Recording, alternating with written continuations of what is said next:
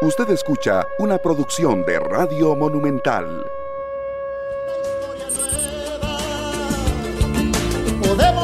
Costa Rica, muy buenos días, buenos días. Aquí para tratar de aportar a esa historia nueva que de verdad tenemos que escribir las personas que nos toca vivir en este momento de la historia. Aquí en Costa Rica hay muchas cosas que hacer, muchas, muchas cosas que hacer. Hay muchas discusiones de altura que llevar a cabo para ver qué es lo mejor para nuestro país. Hay que eh, tratar de abrirnos la mente para escuchar las propuestas que se hacen para resolver los problemas importantes que tiene el país, a ver si esa es, si esa es la, la propuesta adecuada o si podría haber alguna mejor, para poder al final, amigos y amigas, opinar, para poder al final opinar, y eso es importante, opinar como aportando a la opinión pública con conocimiento, con criterio y sobre todo con respeto. Es muy importante esto del respeto. Y la gente a veces dice, pero ¿cómo si yo? No, no solo hay que tratar de escribir claramente, sin malas palabras, sin ofensas para nada, sin ofensas, pensando muy bien lo que se va a escribir antes de alzarle un falso o unirse a los falsos que le estén haciendo a una persona. Todo esto tiene que ver, todo esto tiene que ver a la hora de escribir en redes sociales o de opinar en una conversación todo esto tenemos que hacerlo por el bien de este país y tenemos también que darle el ejemplo, que eso es importante, tomarlo en cuenta, que darle el ejemplo a los que vienen para arriba y vienen viendo a la gente más grande y creen muchas veces que o que copiar a la gente más grande es lo correcto y tenemos que enseñarle que lo más próximo a lo correcto, al respeto, al conocimiento, al pensar las cosas antes de hablarlas o expresarlas. Hay que hacerlo. ¿Por qué digo esto? Porque cada vez que uno va a buscar una opinión en redes sociales y uno piensa, o varias opiniones en redes sociales, y entonces uno dice, pero ¿cómo puede ser? ¿Cómo puede ser que hablen así? que se hablen así. Y el otro que está a la par o la otra, en vez de decirle, por favor, señor, sea más respetuoso, pues se une al tema. Y todo eso le hace daño a un país. Hoy que es viernes, eh, tenemos que pensar un poquito y este fin de semana en que habitualmente a la gente le gusta, tiene más tiempo para intervenir en estas conversaciones, ya sea digitales o no, tomarlo en cuenta, porque nos enriquece a nosotros y sobre todo enriquece a las personas más jóvenes que vienen para arriba y que nos están viendo y nos están escuchando y muchas veces están copiando. El tema de la inseguridad sigue por la libre. ¿En el qué sentido? Muertos, muertos, muertos, aquí, allá, por acá, por allá, y se vuelven algo que a veces uno se estremece. Bueno, esperamos siempre que todos quienes tienen en sus manos administrar la justicia, que tienen en sus manos organizar la justicia, que tienen en sus manos investigar a los culpables, que tienen en sus manos toda esa labor que tiene que ver con la seguridad de un país, estén pellizcados y estén pensando de verdad en encontrar esa solución que necesita el país para poder detener esto que está pasando. Hay que detenerlo ¿Cómo? Hay una palabra que a mí me surge y hoy vamos a hablar de eso precisamente, la educación. Eso tenemos que tenerlo presente todos, todo el momento, en todo momento, la educación, pero es mucho más que eso también. Amigas y amigos, así están las cosas en este inicio de programa de viernes. Hoy vamos a hablar con las personas de la Cámara de Infocomunicaciones. Vamos a hablar de esto, porque tenemos que hablar de las telecomunicaciones y ahora verán cuál es mi preocupación sobre eso. También les vamos a contar que ingresaron las vacunas bivalentes contra COVID-19 y sus variantes de Omicron para adultos. Vamos a hablar de la lucha contra el cáncer infantil de una forma en la que usted puede colaborar, pero traer aquí a la conversación hoy el tema del cáncer infantil y lo que se hace en Costa Rica, pero ahí está, como un como algo que nos puede poner tristes o nos puede llenar también de fuerza para ver en qué podemos colaborar. Y vamos a hablar de, ese tema en el programa. Así que estamos listos para comenzar a conversar ya esta mañana. Nos acompaña don Mario Montero, presidente de la Cámara de Infocomunicación y Tecnología, porque en la conmemoración de los 20 años de Infocom, su presidente, don Mario Montero, ante la presencia de un grupo de invitados, entre los que estaba el presidente de la República, reiteró el llamado para que desde la política pública se continúen promoviendo las acciones necesarias para dejar en el pasado el exceso de tramitología y para llevar infraestructura de telecomunicaciones a todo el país. Esto es educación, muy importante. El presidente Rodrigo Chávez en esa oportunidad reconoció la importancia de trabajar en conjunto para potenciar la industria de las telecomunicaciones y reitera esfuerzos para eliminar los cuellos de botella. Eso fue lo que pasó en esta celebración. Yo quise invitar a don Mario para que con toda confianza podamos conversar sobre el tema porque como siempre decimos, y usted ahorita me lo va a comenzar a decir, amiga y amigo, muchos me lo dicen de inmediato, eh, tenemos el tema de tener diagnósticos. Hay diagnósticos, sabemos esto, sabemos lo otro. ¿Cómo aterrizar eso a una gestión eficiente y clara para poder caminar en cosas que cuesta caminar y que cuando han pasado mucho tiempo y no se les ha puesto cuidado, pues cuesta más caminar todavía por ahí. Y yo quiero comenzar esto con algo que, que esta en una sola semana me ha golpeado muchísimo a mí y que son testimonios de madres humildes que trabajan, algunas como empleadas domésticas, otras hasta en el campo, que trabajan para sacar a sus hijos adelante, que creen en la educación y creen que, sus, creen que hay que trabajar duro, cosa que es cierta, para que sus hijos estudien, lo cual también es cierto. Resulta que en ambos, en, ambos casos que ya he comentado aquí y en otros que llamaron a contarme, niños, muchachos, niños, niñas, jóvenes que perdieron el año con el tema de la pandemia lo perdieron. Y lo perdieron no porque les costaran las materias, lo perdieron porque no tenían conectividad y no tenían computadora. Y sus madres siguieron trabajando y sus padres también para poderlos hacer estudiar. Y el otro tema más serio todavía, los muchachos que perdieron el año y que se atrasaron por este tema de no tengo conectividad, no tengo computadora, de lo, lo perdí, lo perdí. Eh, dicen ahora es que ya yo no quiero estudiar, ya no quiero volver al colegio, ¿para qué voy a volver? Yo quiero ser mecánico, yo quiero irme a trabajar con mi papá y aprender a trabajar. Y, y entonces dice uno, si eso comenzamos a sumarle casos, ¿qué estamos haciendo Costa Rica? ¿Qué estamos haciendo? Don Mario Montero sabe, sabe mucho de conectividad y sabe mucho de qué estamos haciendo y sabe mucho de qué no estamos haciendo. Y entonces dije yo, mira qué buena, qué buena oportunidad para tocar el tema y para ver qué es lo que pasa, que esto no camina, don Mario. Muy buenos días y gracias por acompañarnos. Muy buenos días, doña Amelia. Eh, gracias a usted por invitarnos a su programa eh, y un saludo afectuoso a toda su distinguida audiencia. Eh, bueno, efectivamente, como usted lo mencionó, estamos muy orgullosos de celebrar nuestro 20 aniversario.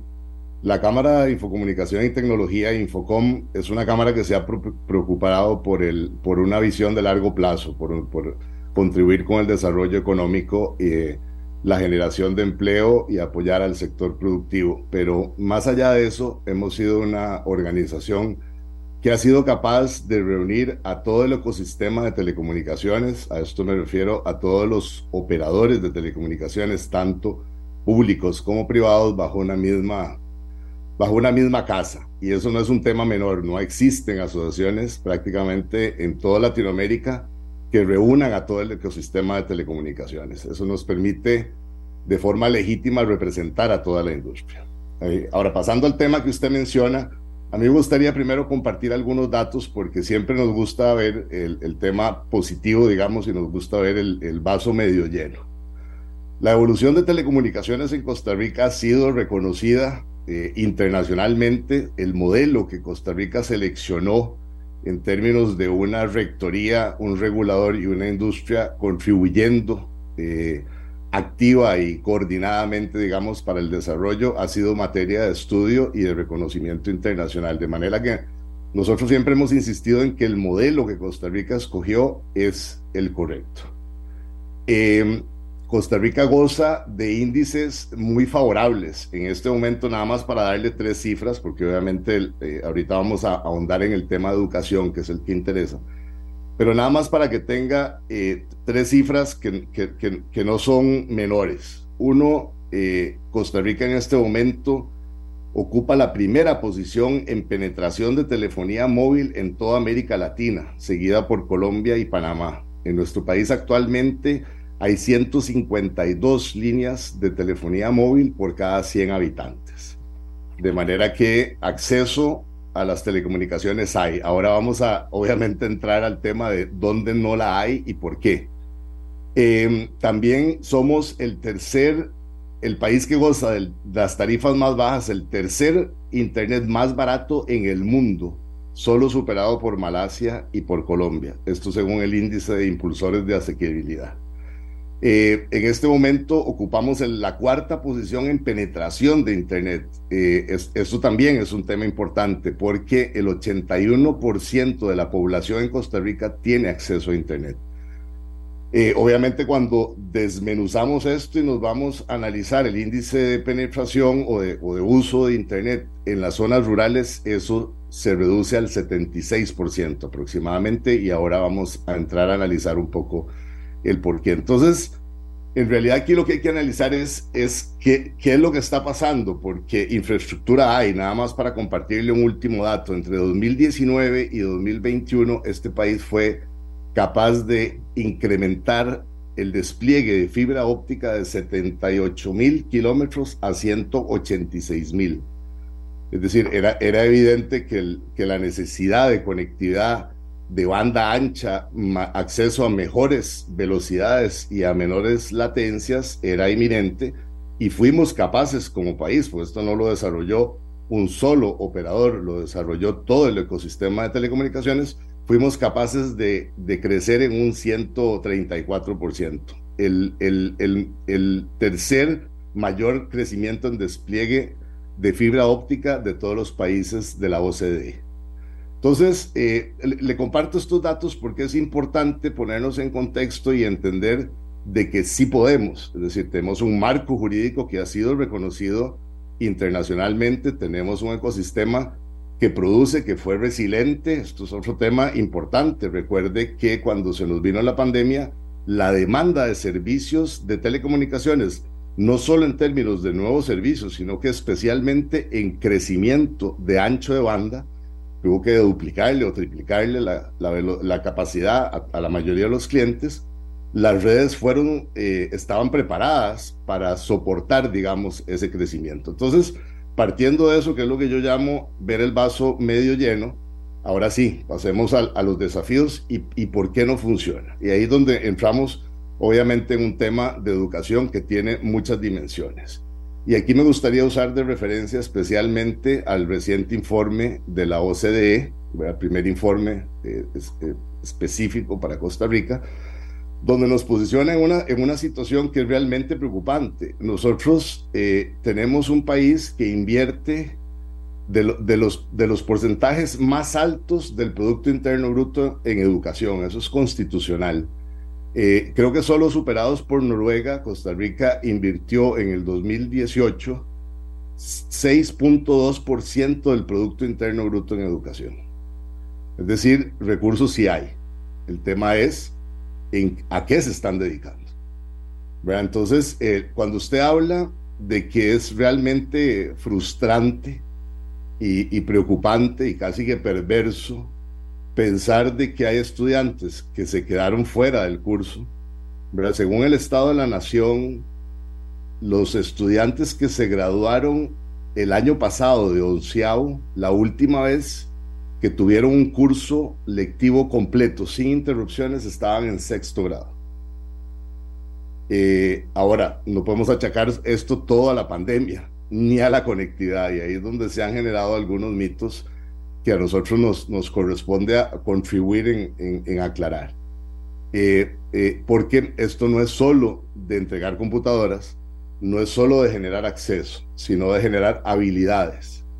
Em, el Foro Económico Mundial define la brecha digital como un tema de desigualdad en dos dimensiones, básicamente. Uno es la brecha digital que genera la falta de acceso, es decir, esto sí tiene, está muy relacionado con temas socioeconómicos, evidentemente. En zonas vulnerables hay más dificultad para acceder a la conectividad pero también está la brecha digital que se genera por el uso o la adopción de la tecnología. Eso tiene que ver más con todo que todo con las habilidades que le hemos desarrollado a nuestros, a nuestros jóvenes, a la, población en general, porque esto no es un tema solo de estudiantes. Como usted bien dice, es un tema de, de amas de hogar, de emprendedores, de, ¿verdad? de productores pequeños, de pymes, absolutamente todo el mundo necesita los servicios de telecomunicaciones. Entonces, eh, el, tema no se limita al, a dar acceso, el, tema también tiene, es, es, mucho más integral. Y aquí es donde yo quisiera hacer un alto, porque es importantísimo entender esto. Nosotros poco ganamos si le damos computadoras a una escuela de una zona rural que ni siquiera energía eléctrica tiene. ¿verdad? Porque recordemos que, que como resultado de la pandemia, aquel análisis que se hizo en aquel momento se determinó que habían aproximadamente 800 centros educativos con orden sanitaria, es decir, que ni siquiera se podía entrar, no tenían las condiciones básicas. Entonces, el tema no se resuelve entregando computadoras, el tema no se resuelve entregando computadoras conectadas, porque está también el componente del contenido educativo. Y ahí también quisiera hacer referencia a otro dato del Estado de la Nación, ¿verdad? Donde nos decía, creo que si no me equivoco, el, informe del año pasado determinaba que 6 de cada 10 educadores no tiene los conocimientos ni las habilidades para educar en la digitalización. O sea, esos, primero, los, los contenidos educativos, los contenidos académicos no están vertidos en plataformas eh, tecnológicas y tampoco los profesores eh, estaban capacitados para educar. Entonces, el problema es mucho más integral, ¿verdad? El problema trasciende a un tema tan simple como la conectividad. Es esencial, obviamente, porque es la infraestructura que ocupamos. Sin embargo, el, el país no ha sido capaz de resolver esto integralmente. Yo creo que esto data de muchas décadas. Yo diría que ni siquiera es de, de, de pocos periodos de, gobiernos anteriores. Yo creo que Costa Rica, por lo menos hace dos décadas, perdió la visión. Nosotros éramos un país eh, reconocido internacionalmente por, por desarrollo de talento humano. En, con habilidades en carreras STEM, en ciencias, en matemáticas, en tecnologías de información. De hecho, éramos uno de los, países eh, desarrolladores de, software por excelencia en toda Latinoamérica. Y ahora debe de preocuparnos porque ¿Cómo es posible que un país que invierta más del 6% del Producto Interno Bruto en educación no esté generando o ocupe el último lugar, según la OCDE, entre los países de OCDE, en generación de estudiantes graduados en carreras STEM? Sea, no estamos preparando a los estudiantes adecuadamente, los, los dejamos a la deriva, el, el, sistema educativo del país los abandonó y más grave aún, no fuimos capaces de enfocar las, los esfuerzos para además capacitarlos y generarles habilidades en las carreras que les van a dar, que les van a garantizar empleabilidad. Entonces, el, tema es mucho más integral porque si, si, si resumimos, a ver, tenemos un marco jurídico reconocido internacionalmente. Yo diría que ahí, ahí obviamente la tecnología evoluciona con una altísima dinámica y, las, y el marco jurídico tiene que revisarse y actualizarse eh, ciertamente de tiempo en tiempo. Nosotros reconocemos dos proyectos de ley esenciales, el proyecto de nómadas digitales y, el, y la ley para incentivar el, despliegue y el desarrollo de, de, infraestructura de telecomunicaciones, justamente, pero ahí es donde uno se pregunta, no, no, no es como contradictorio, no es el colmo que un país tenga que producir una ley para que las instituciones involucradas en el proceso hagan lo que tienen que hacer. Y eso me lleva al, al otro contexto y, y, uno de los, de los, digamos, de los enunciados más importantes que hicimos en la celebración de nuestro 20 aniversario, que fue reduzcamos la tramitología. No puede ser posible que haya municipalidades todavía en nuestro país que después de 14 años de apertura de las telecomunicaciones tan siquiera tengan un reglamento de telecomunicaciones. O sea, estas municipalidades en este momento, el, el MISID, yo no sé si usted conocía, el, el MISID tiene un ranking municipal. Eh, eh, y viendo aquí nada más, le comento que hay siete municipalidades que aún ni siquiera tienen un reglamento de telecomunicaciones. Esto significa que aunque haya recursos, aunque tengamos recursos en Fonatel, aunque haya la mayor voluntad de los operadores de invertir y desplegar en esa zona, nos toma hasta 24 meses un permiso de telecomunicaciones. Y le voy a mencionar algunas. Hay, hay de esas siete municipalidades que no tienen eh, hoy un reglamento de telecomunicaciones. Está Limón, Matina, Punta Arenas, León Cortés, Dota, para, para mencionar algunas. Y justamente uno se, uno se pregunta, son las comunidades que precisamente demandan y más reclaman que los recursos no llegan, son comunidades costeras, comunidades pobres, con altos índices de, de, delincuencia y que demandan. Y uno dice, bueno, entonces la municipalidad, ¿qué está haciendo para ayudarse? ¿verdad? Porque aquí también tenemos que ver las cosas. Entonces, eh, eh, el, el, problema es integral, para nosotros es un problema no de legislación, no es de más normativa, es un problema básicamente de visión, de planificación y muy especialmente de ejecución. Es realmente frustrante ver cómo este país tiene por, por mandato eh, constitucional tantos recursos para educación. Tenemos el Fondo Universal que cumple un, un, una función indispensable, justamente es el Fondo Universal Fonatel, es el que contribuye para cerrar la brecha digital y debería estar eh, decididamente dedicados esos recursos ahí. Tenemos recursos acumulados, eh, no son los 400 millones que alguna gente dice, porque muchos de esos recursos ya están comprometidos con programas que ya están activos y tienen que garantizárseles sostenibilidad por siete años, pero, pero hay recursos. Eh, nosotros hemos tenido experiencias con municipalidades que, que, que, debo reconocer que están en, en el otro extremo, la municipalidad de Santa Cruz, por ejemplo, con el liderazgo del alcalde, quien realmente ha mostrado preocupación, se desarrolló un, un, proyecto que se llama Conectemos la Esperanza, justamente para ver cómo se resolvían estas cosas. Y ahí convergimos eh, múltiples cámaras, cámaras de turismo, cámaras locales eh, de Guanacaste, eh, INA, SUTEL, los operadores presentes con infraestructura en la zona, pero especialmente con el liderazgo del, del alcalde y se lograron hacer cosas. Y, y cuando uno trata de identificar a las, a, la, a las familias en condición de pobreza, pobreza extrema, el, el, la fuente principal de información son las bases de datos del IMSS. Y resulta que cuando hicimos una maratón de conectividad en la zona, de cada 10 eh, eh, beneficiarios o, o, personas o familias identificadas según las bases de datos de Lima, solo podíamos contactar a una o dos.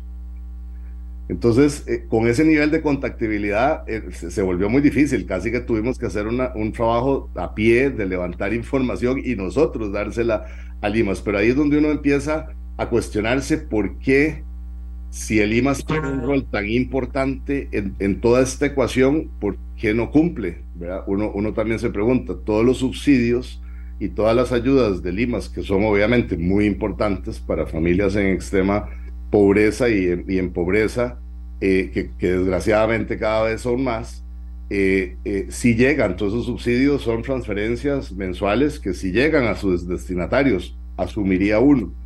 Pero, pero aquí la, la, la, el, el, el, el, gran signo de pregunta es, ¿y por qué las bases de datos de Limas, esas mismas que se usan para los subsidios, no nos dan la, la, la, certeza de que podemos ubicar a las familias que necesitan ser conectadas.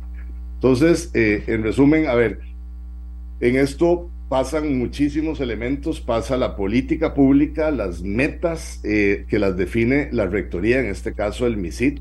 esto no es un tema menor tampoco, debemos de, de, mencionar que el gobierno anterior no dejó un plan nacional de desarrollo de las, telecomunicaciones como le correspondía.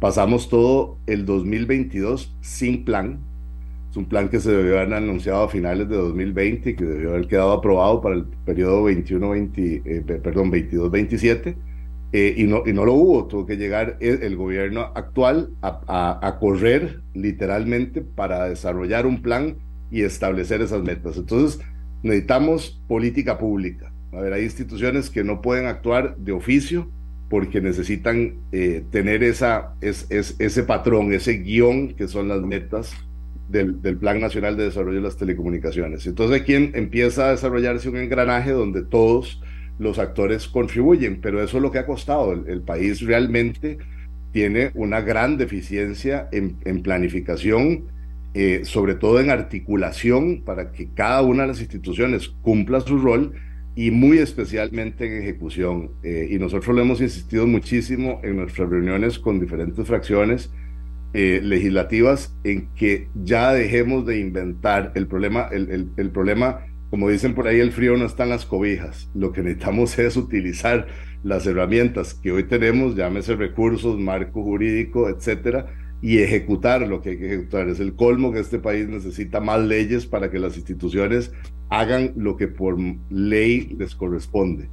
Eh, así que sí, hay, hay, un, hay un reto enorme. El, el tema es eh, a ver, nosotros no resolvemos nada si no le damos habilidades a estos estudiantes, si no nos garantizamos que el, el, el, contenido académico esté diseñado para educar en la virtualidad y que efectivamente puedan usar los recursos. Eh, y, como, y como lo hemos mencionado, ¿de qué nos sirve llevar conectividad a una comunidad si no tienen dispositivos, si no tienen un, computador, una, una laptop, un, un, un iPad, un tablet?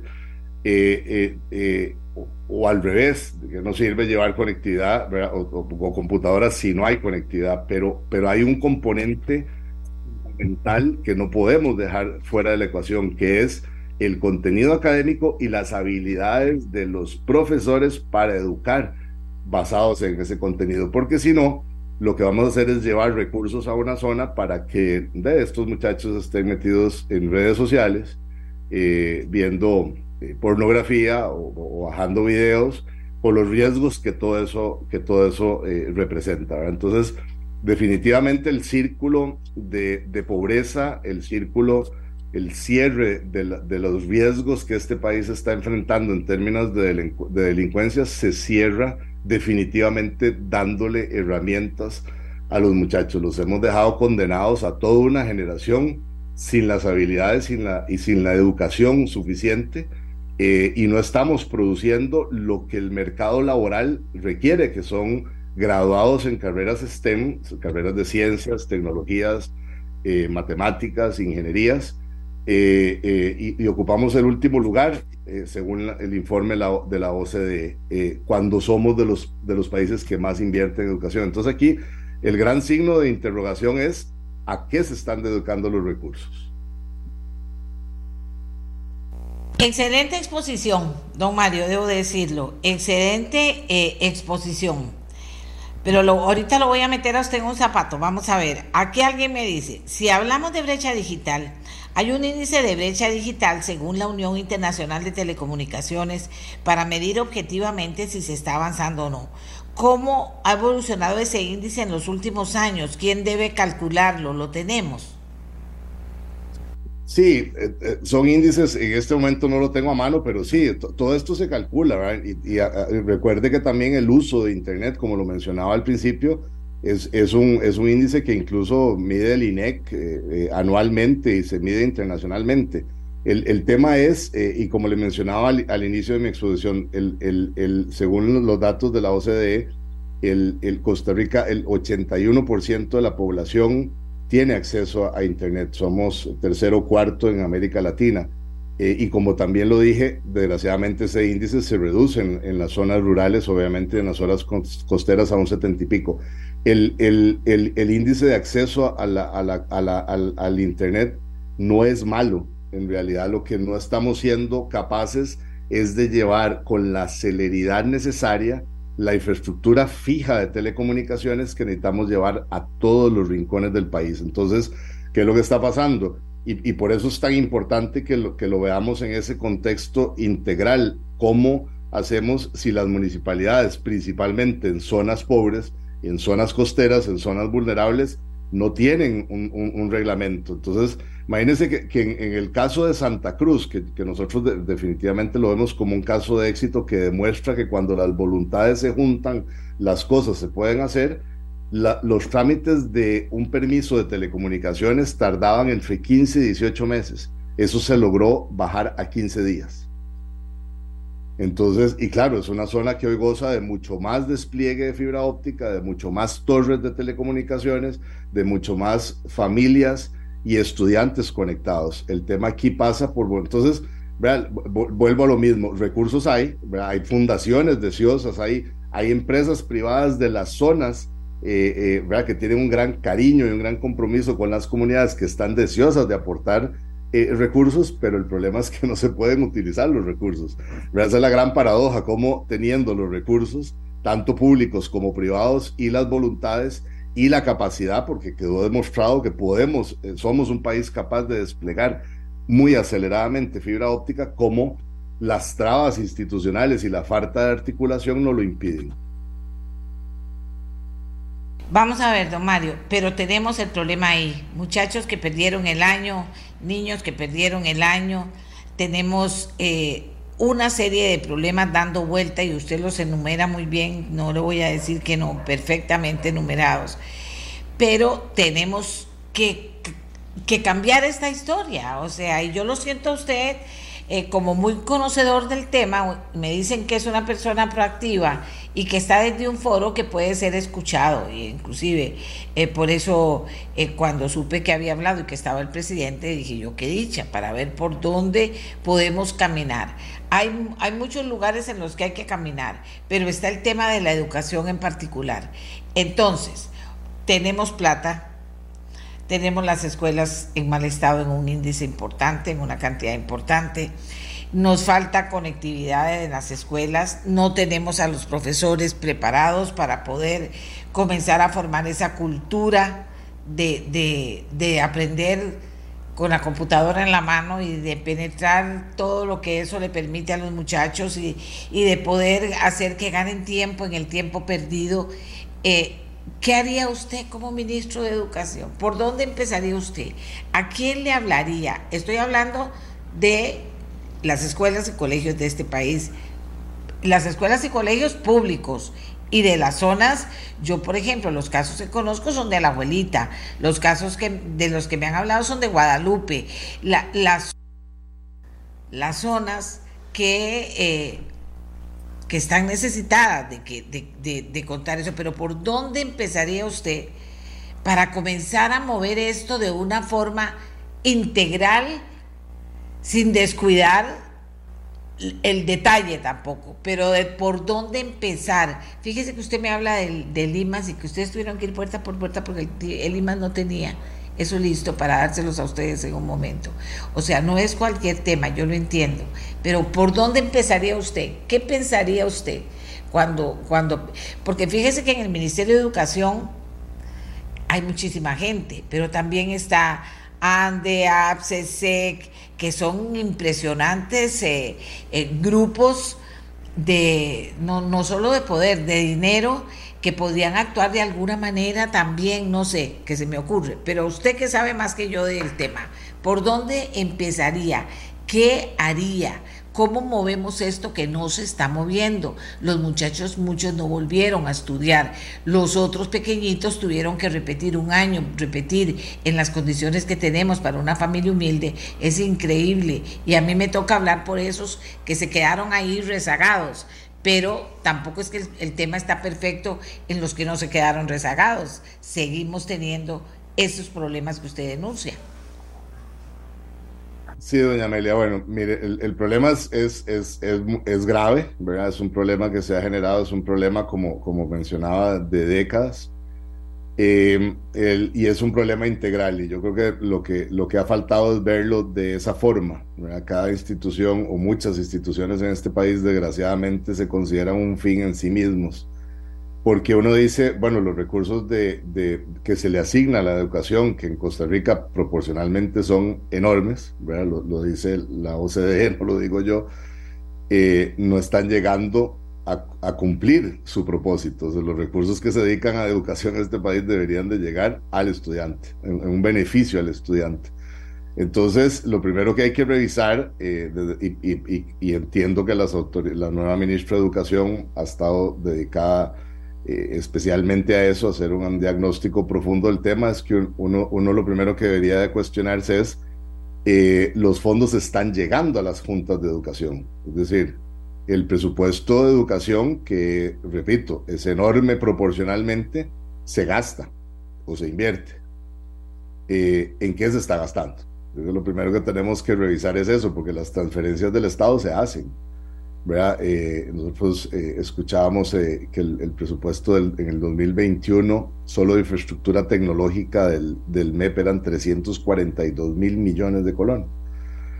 Eh, eso, eso es mucho más que los fondos que ha acumulado, por ejemplo, Fonatel, para ponerlo en una perspectiva. Entonces, uno dice, bueno, ¿a, dónde están dedicándose esos fondos? Y entonces aquí eh, volvemos a lo mismo. Yo, yo no tengo honestamente la, ¿verdad? la, receta. Sin embargo, eh, definitivamente pasa por un tema de articulación. Es que las bases de datos de Lima, o sea, tenemos que ser capaces de identificar por comunidad a dónde está el, el, los, los, los, las familias, dónde están esas familias en, extrema pobreza, en pobreza, ¿dónde están esos eh, eh, estudiantes que abandonaron? Y sí se puede hacer. La muestra es que lo hicimos bajo un esfuerzo coordinado, liderado por un, por un eh, comprometido con su comunidad, como en este caso el, alcalde de Santa Cruz, que logró conjuntar y, logramos demostrar que a pesar de las trabas institucionales y a pesar de la burocracia, sí se pueden hacer las cosas esa, ese ejercicio de Conectemos la Esperanza de la, de la, de la, de la alcaldía de, Santa Cruz se documentó. Eh, la UCAEP ha dedicado una cantidad enorme de esfuerzos para documentar y justamente poder replicar. Y ya se está en conversaciones con algunas municipalidades, pero aquí lo que yo, lo que yo creo y, y como debe funcionar en la práctica, porque así lo vivimos en Santa Cruz, es si nosotros fuéramos capaces de poner a actuar al alcalde, a las autoridades locales, con las autoridades regionales del MEP, con las bases, preocupándose porque las bases de Limas efectivamente sean actualizadas correctamente y funcionen, y todo eso bajo el marco que nos establece el Plan Nacional de Desarrollo de las Telecomunicaciones, con las metas ahí establecidas y las metas de la educación, eh, a ver, tenemos todos los insumos. Este es un país que está lleno de diagnósticos. Lo que más tenemos son informes internacionales de organismos reconocidos, de Foro Económico, de la OCDE, de, de, de, todo mundo. Y en realidad lo que no estamos siendo capaces es de ejecutar porque desgraciadamente las instituciones se convirtieron, como decía hace unos minutos, en fines en sí mismos y protegen el presupuesto para gasto. Y ahí es donde se deriva otra digamos, otro índice perverso que nos alerta OCDE que somos de los países que más paga en gastos administrativos. Entonces, eh, se ha generado una, una, un desequilibrio absoluto donde los recursos, que sí los hay, han estado siendo dedicados por años a gasto público y no a inversión y no al, a, gasto, digamos, especializado y enfocado donde, a donde debe ir. Un ejemplo reciente. El MEP define, en el gobierno anterior, el MEP define unas características de unas computadoras súper sofisticadas, con muchísimos años de mantenimiento, de garantía extendida, a nosotros nos parece que, que, que sobredimensionadas.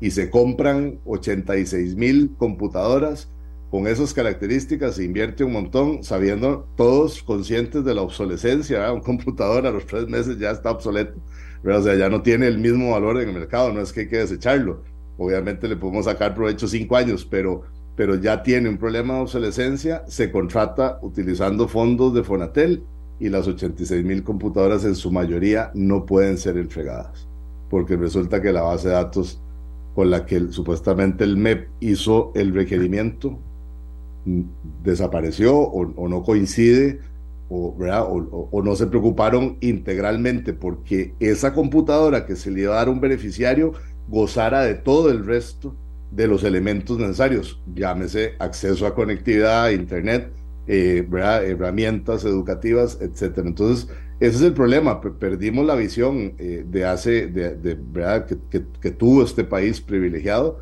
y lo que está pasando es que no estamos generando talento, no estamos generando los muchachos las habilidades necesarias para que salgan y al menos sean empleables y, como usted bien dice, es, realmente frustrante, es, es realmente eh, eh, perverso que, que, hayamos condenado a toda una generación, pero, pero, pero los recursos se están gastando. Entonces yo lo que creo es que lo primero que tiene que hacerse es revisarse muy bien la estructura organizacional del MEP, quién está definiendo cuáles son los parámetros de, de educación, porque también evidentemente no estamos preparando a los estudiantes, o sea, no solo estamos generando un, un gap eh, educativo en términos generales, o sea, no estamos graduando a los muchachos con los conocimientos y las habilidades necesarias en general, pero además no hemos sido capaces de identificar a dónde los debemos de, educar. Y justamente es en carreras STEM, que es lo que demanda el, el, mercado, porque si nosotros, por lo menos a estos muchachos, fuéramos capaces a través de acuerdos con el INA, por ejemplo, y con algunas otras eh, organizaciones de educación, incluso privada, podríamos eh, tratar de acelerar la generación de habilidades técnicas en estos muchachos para que por lo menos los que se van a graduar en los próximos años poder cerrar un poco el gap y darles habilidades por lo menos en, en, en áreas donde sabemos que van a ser mayormente empleables. ¿Verdad? Y, y, también de esa forma combatimos el otro gran problema que tiene este país, que es la informalidad. Y, y, por ende la, los problemas de, pobreza y, de delincuencia y, todo lo que sabemos que tenemos que, que, cerrar este círculo y este país eh, eh, no, no, puede darse mucho más tiempo. O sea, eh, tenemos los días contados, tenemos la gran oportunidad porque todavía seguimos gozando de un país cuya estructura social se preocupa por la salud de la población. Tenemos una población saludable, tenemos un país que no invierte en ejércitos como otros y podemos dedicar estos presupuestos a educación, pero no lo estamos haciendo bien y no lo estamos haciendo bien hace muchos años. Le agradezco, le agradezco mucho, don Mario, de verdad le agradezco mucho que, que haya sido tan, tan claro porque tenemos el tema también de que las personas que diagnostican, los grupos que diagnostican, entonces también tienen que autodefenderse de alguna manera en que eso que es, eh, o sea, y no ponerlo en la dimensión que tiene tan seria por, por muchas razones, por muchas razones, eh, porque algunos cerrarían, digo yo. Pero usted lo pone en una dimensión de responsabilidades. Ya se me acabó el tiempo. Solo necesito que me diga, ya sabemos que en educación la ministra tiene un panorama y está tratando de hacer las cosas. Aquí en, en todo el Estado costarricense le corresponde caminar, hacer lo que se debe hacer para ir rompiendo todo eso que hemos creado y que nos imposibilita caminar.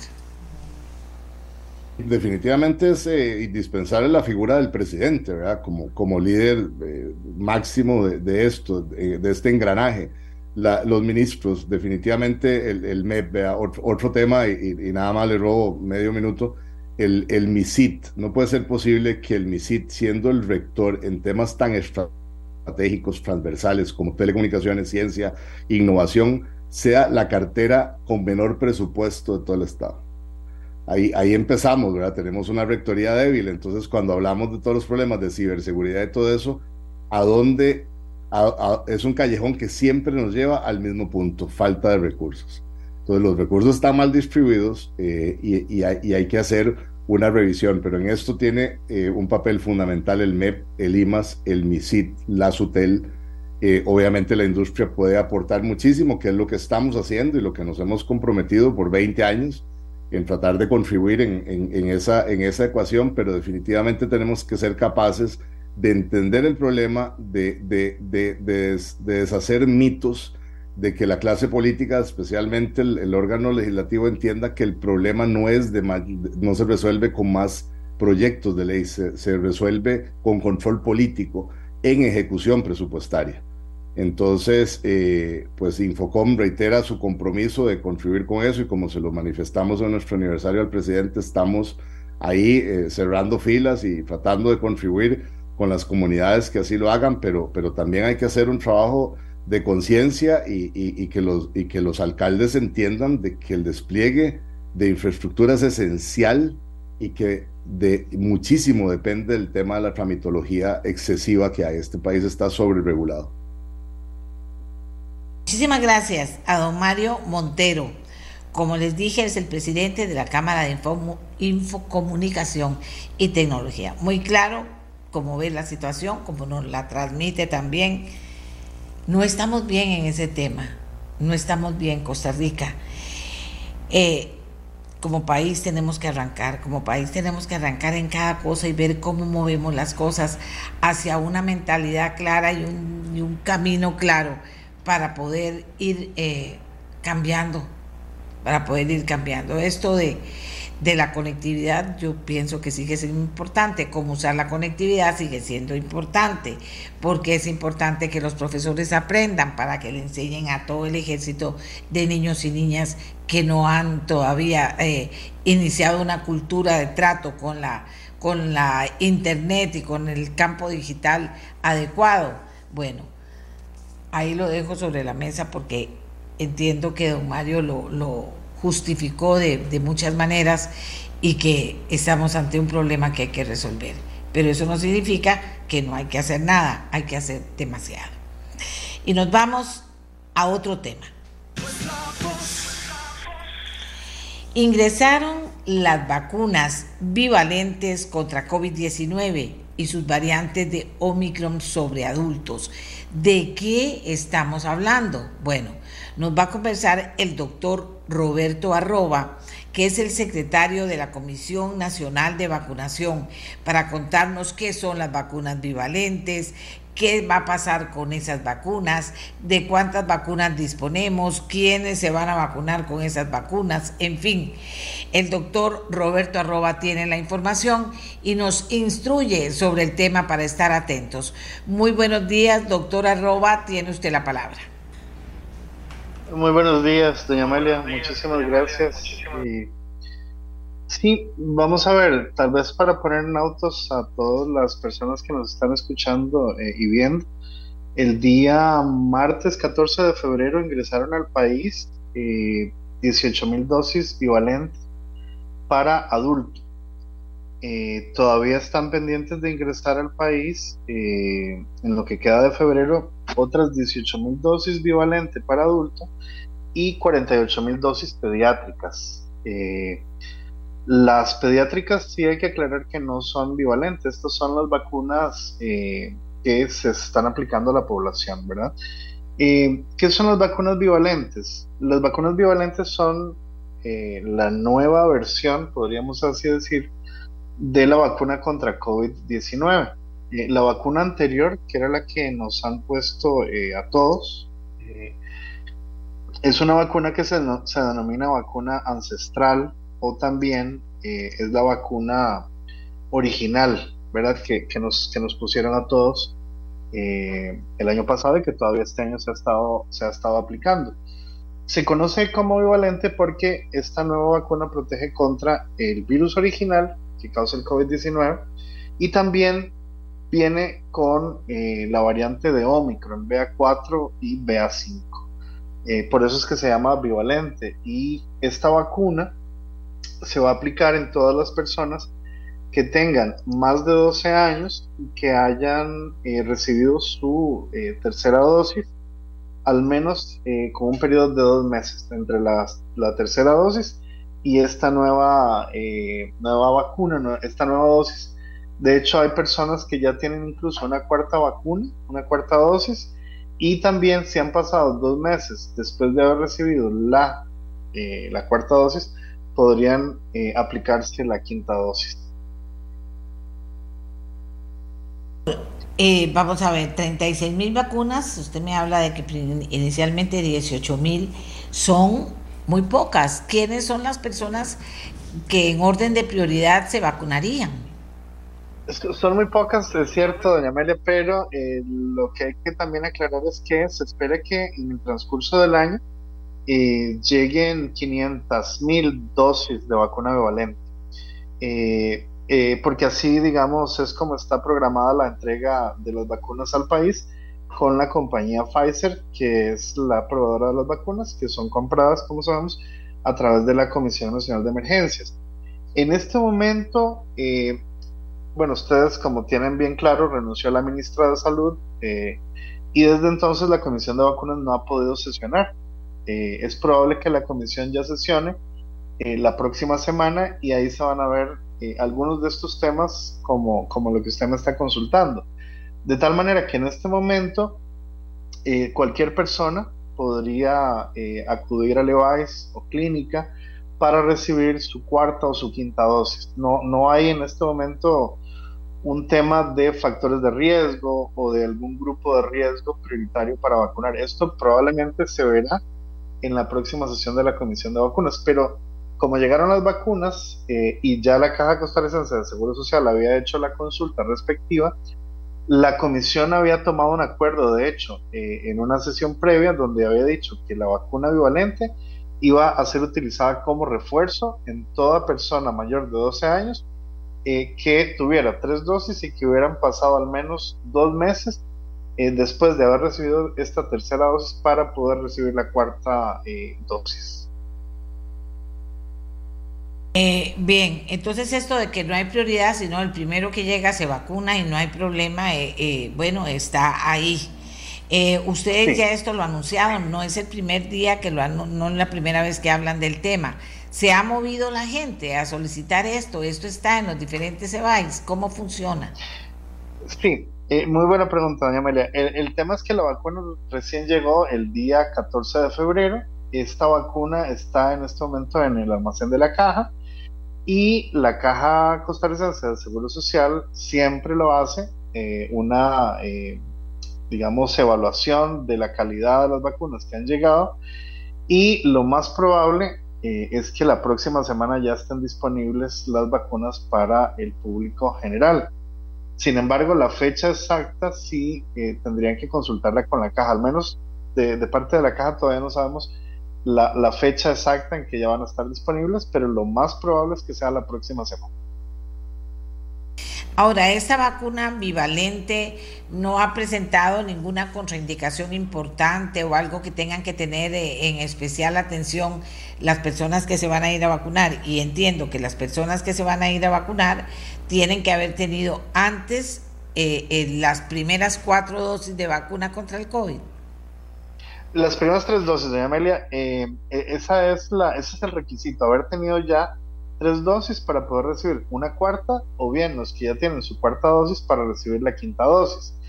No hay ninguna contraindicación diferente de los ya conocidos, verá que alguna persona hubiera hecho alguna reacción alérgica a alguna dosis de la vacuna o que tuviera alguna eh, contraindicación médica eh, que sí tendría que ser el médico tratante, eh, tendría que hacer un, certificado médico indicando que la persona es alérgica a algún componente de la vacuna o que ha tenido alguna reacción alérgica con alguna vacuna.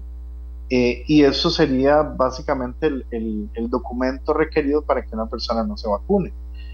caso contrario, cualquier persona podría vacunarse, incluido embarazadas, adultos mayores, adolescentes de 12 años en adelante pueden vacunarse. No, no hay ninguna contraindicación para esta vacuna. Con la experiencia que tenemos y lo que ha pasado después del COVID, eh, ¿Ustedes eh, conocen cuáles han sido los problemas principales que se han planteado algunas personas? Las situaciones eh, de, que han respondido negativamente a la vacunación, ¿tienen algo de eso? Le digo porque cuando hemos hablado aquí del tema, pues muchas veces se habla de, ah, ese es un síntoma post-COVID, ese es un síntoma post-COVID, que no sabemos cuánto tiempo va a durar. ¿Cómo, ¿Cómo se maneja el tema para ustedes? Sí, eh, eh, muy, buena pregunta. Aquí tal vez sería bueno indicar que el país, históricamente, somos un país pro vacunas, ¿verdad? y además, si, si, si, vemos las coberturas de vacunación alcanzadas en este momento en el país, vea que con primeras dosis se alcanzó un 90% de la población del país que tiene la vacuna. Con segundas dosis, la cobertura está en el 86% más o menos. Donde tuvimos problemas fue con la tercera dosis, eh, que sí se nos bajó como a un 40% la, la, la, cobertura.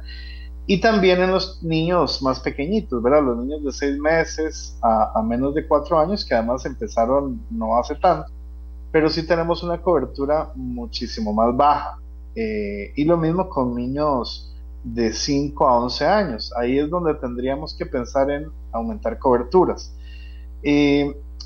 Lo, que, lo que nos hemos encontrado lamentablemente es que hay grupos antivacunas que han hecho mucho lobby y que también eso cala en los, en los padres de familia, ¿verdad? Entonces, nosotros, eh, así como el Hospital Nacional de Niños lo ha dicho en múltiples ocasiones, desde el Ministerio de Salud, nosotros eh, recomendamos la vacunación en esta población pediátrica.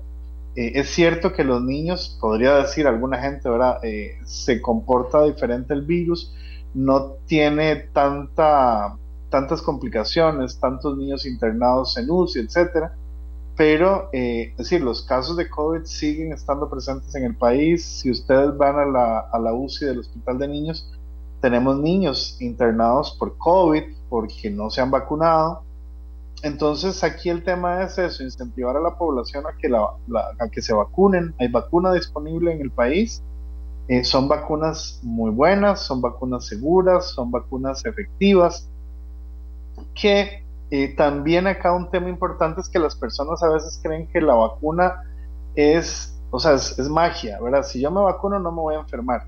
Eso no es cierto y eso siempre se ha dicho, la vacuna no es 100% efectiva, pero las personas que se vacunan disminuyen de manera muy importante el riesgo de enfermar gravemente, de estar hospitalizado y de morir, ¿verdad? Puede ser que una persona aún vacunada enferme, pero la enfermedad en principio debería ser más, eh, más benigna, ¿verdad? Tener un curso más benigno, no, no complicarse, no terminar intubado, no terminar en una UCI o eh, incluso fallecer.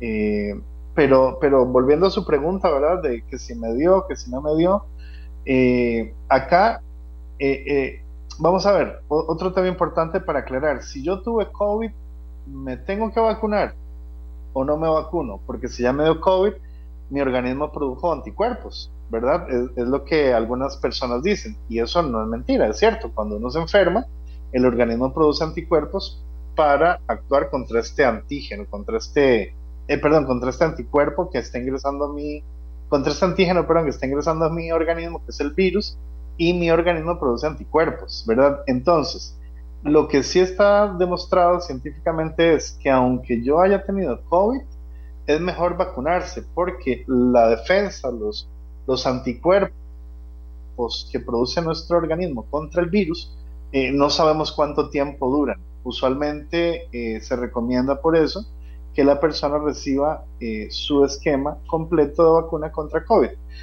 hay, personas que recibieron la vacuna, primera dosis, y en el, en el interín, entre la primera y la segunda dosis, enfermaron por COVID. Estas personas tenían que esperar a recuperarse y después podrían seguir su esquema de vacunación para completar su defensa. Y con eso del post-COVID y que no se, no se acaba nunca el post-COVID y que quedan con reacciones las personas.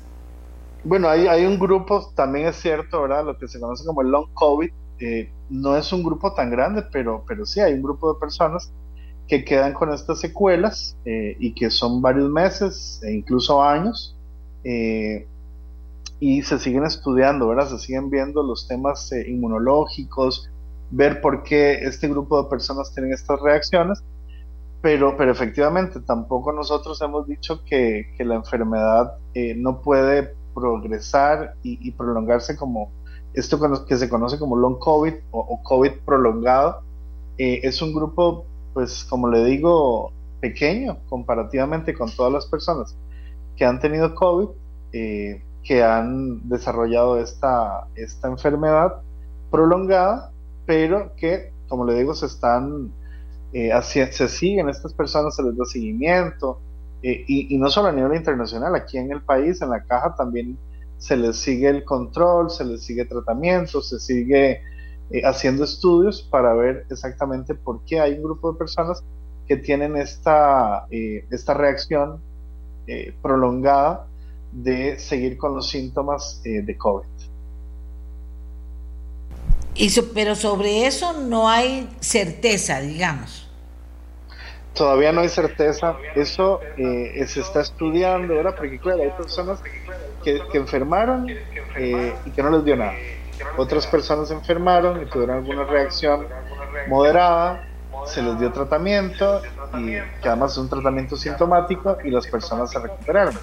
Pero hay un grupo pequeñito que ha tenido esta, esta prolongación de la enfermedad de sintomatología eh, y, pues sí, son síntomas molestos que las personas aquejan, ¿verdad?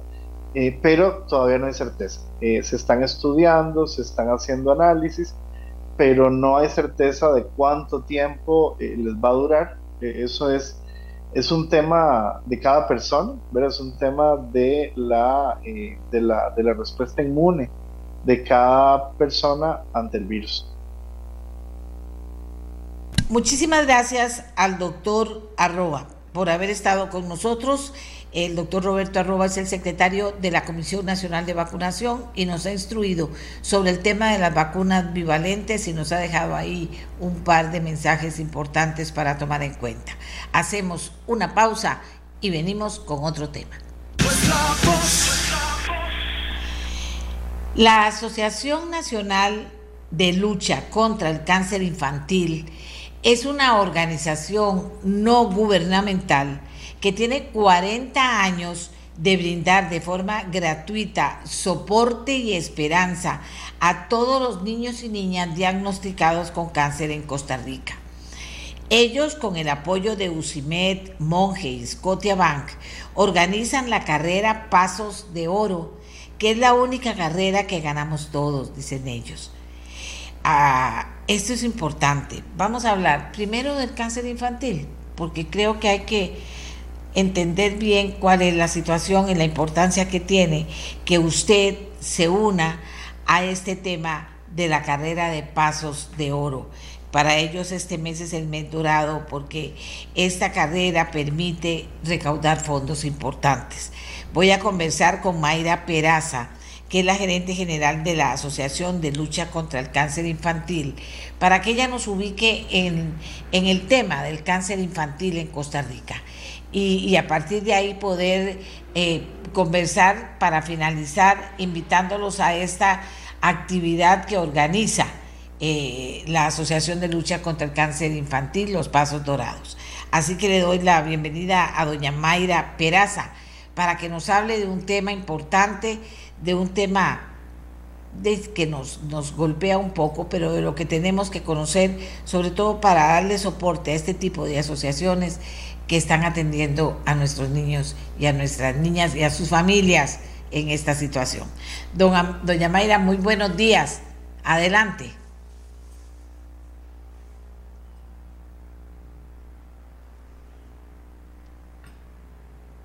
Doña Mayra.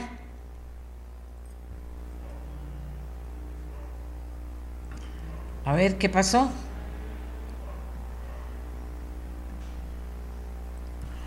Doña Mayra está conectada ya con nosotros. Adelante. Ay, parece que tiene problemas. Vamos a ver cómo resolvemos esto. Tiene problemas, doña Mayra.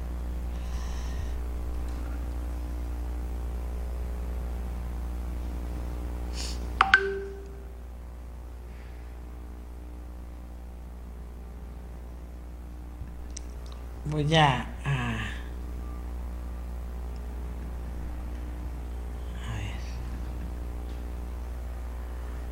Aquí la tenemos.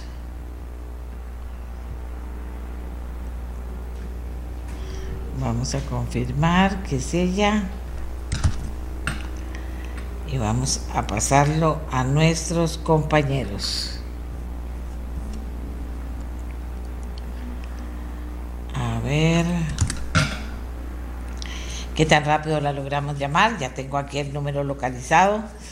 Nosotros siempre cuando eh, invitamos a alguien, siempre les pedimos el número para poder tenerlo a mano en caso de que ocurran cosas como estas, en que comienza a fallar eh, la internet. Por eso es que entonces la contactamos vía telefónica y ella nos puede contar. Esto de que falle la internet no es una cosa que pase todos los días, pero también no es que deje de pasar. Siempre, eh, eh, muchas veces tenemos la situación, ve, y ahora nos sale apagado el teléfono de doña Mayra. Ay, caramba, caramba, caramba, caramba. Bueno, sigamos hablando del tema de esta actividad, los pasos dorados del, eh, que es una actividad que hace la Asociación de Lucha contra el Cáncer Infantil. Ellos tienen un afiche que nos han enviado para que podamos nosotros compartir con ustedes la información y, y también, lo que es importante, invitarlos a participar en esta actividad. Así que sigo pendiente de que sigamos insistiendo con el... A ver, eh, doña Mayra. Doña Mayra, de que sigamos insistiendo con el teléfono para poder conversar con ella porque ahora el teléfono sale apagado, que es el teléfono que yo tengo. De repente está en otro teléfono, pero es el teléfono que yo tengo y no sale apagados. Por favor, estar insistiendo en el teléfono a ver si qué le pasó, si es que está en un lugar que tiene mala señal. Vamos a ver aquí. Vamos a ver aquí. 88219684.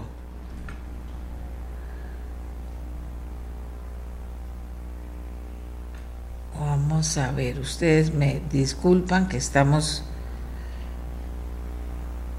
estamos en eso.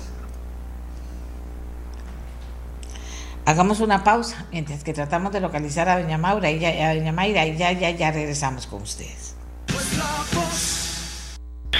Bien, eh, tenemos ya a doña Mayra, que es la gerente general de la Asociación de Lucha contra el Cáncer Infantil. La tenemos ya con nosotros, doña Mayra, adelante.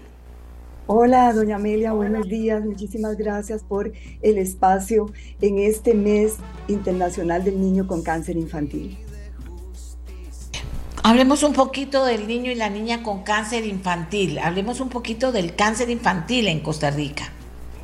Sí, bueno, un poco eh, contarle que en Costa Rica cada tres días hay un caso nuevo de cáncer infantil.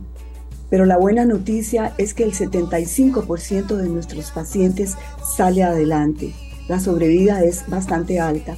Y hay un 0% de deserción. ¿Qué quiere decir un 0%? Que ningún paciente de nosotros abandona tratamiento. Entonces, realmente eso es muy importante para todo lo que es el proceso de tratamiento en nuestro país los expertos del Hospital Nacional de Niños, que realmente es un equipo este, que tiene una entrega, dedicación a estos pacientes. De verdad que aprovecho también para felicitarlos. Y en unión con ALSI, que es la organización que trabaja hace 42 años con el Hospital Nacional de Niños, caminamos juntos, vamos de la mano para darle una mejor calidad de vida a todos los niños diagnosticados de cáncer en Costa Rica.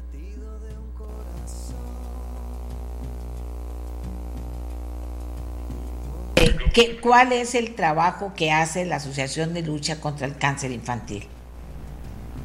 La asociación apoya a todos los pacientes con cáncer diagnosticados. Es una ONG donde este, les brinda eh, la compra de equipo y medicamento que el hospital necesite. Seguidamente les da hospedaje y alimentación sin pasar una factura a cambio. Tenemos 32 habitaciones donde se les ofrece los servicios que ellos necesitan y lo más importante, el tiempo que ellos necesitan estar en el albergue. Además, tenemos una psicóloga, una trabajadora social que paga a ALSI y este, que está en el servicio interdisciplinario que tiene eh, Medicina 3, el servicio de hematología, y ahí los apoya en toda esa parte psicosocial que el paciente y la familia necesita. Además, este, tenemos la parte recreativa que es sumamente importante. Un paciente bien nutrido emocionalmente es un paciente que va a salir adelante, que va a ganar esa batalla, que por lo menos le va a dar la lucha y eso es sumamente importante. Entonces, ALSI lo hace a nivel integral. Le interesa mucho que además de todos los tratamientos del Hospital Nacional de Niños, que nuestro sistema de salud es bastante bueno, es apoyado por esta ONG para también aportar en la parte social un proceso que es difícil, pero que se dé con calidad de vida tanto para el paciente como para la familia. Febrero es el mes internacional del niño con cáncer se conmemora con el objetivo de concientizar a la población sobre esta enfermedad y tratar de que todos los niños diagnosticados de Costa Rica y del mundo tengan acceso a un diagnóstico y tratamiento adecuado. Entonces es cuando también ALSI tiene la campaña de detección temprana, que visitamos 5.000 centros educativos, públicos y privados. Esto es gracias a la plataforma del Ministerio de Educación Pública, donde nosotros podemos desplazarnos de frontera a frontera para llevar los síntomas más frecuentes de la enfermedad y así educar a los papis, a las abuelitas, a las tías, a los maestros de la detección temprana, porque un niño que se detecta a tiempo se le puede salvar la vida.